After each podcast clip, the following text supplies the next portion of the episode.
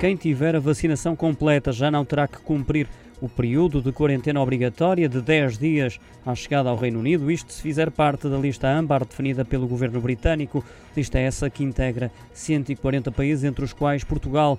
A medida que entra em vigor a 19 deste mês foi anunciada hoje pelo ministro britânico dos Transportes, Grant Shapps, avança o de Telegraph.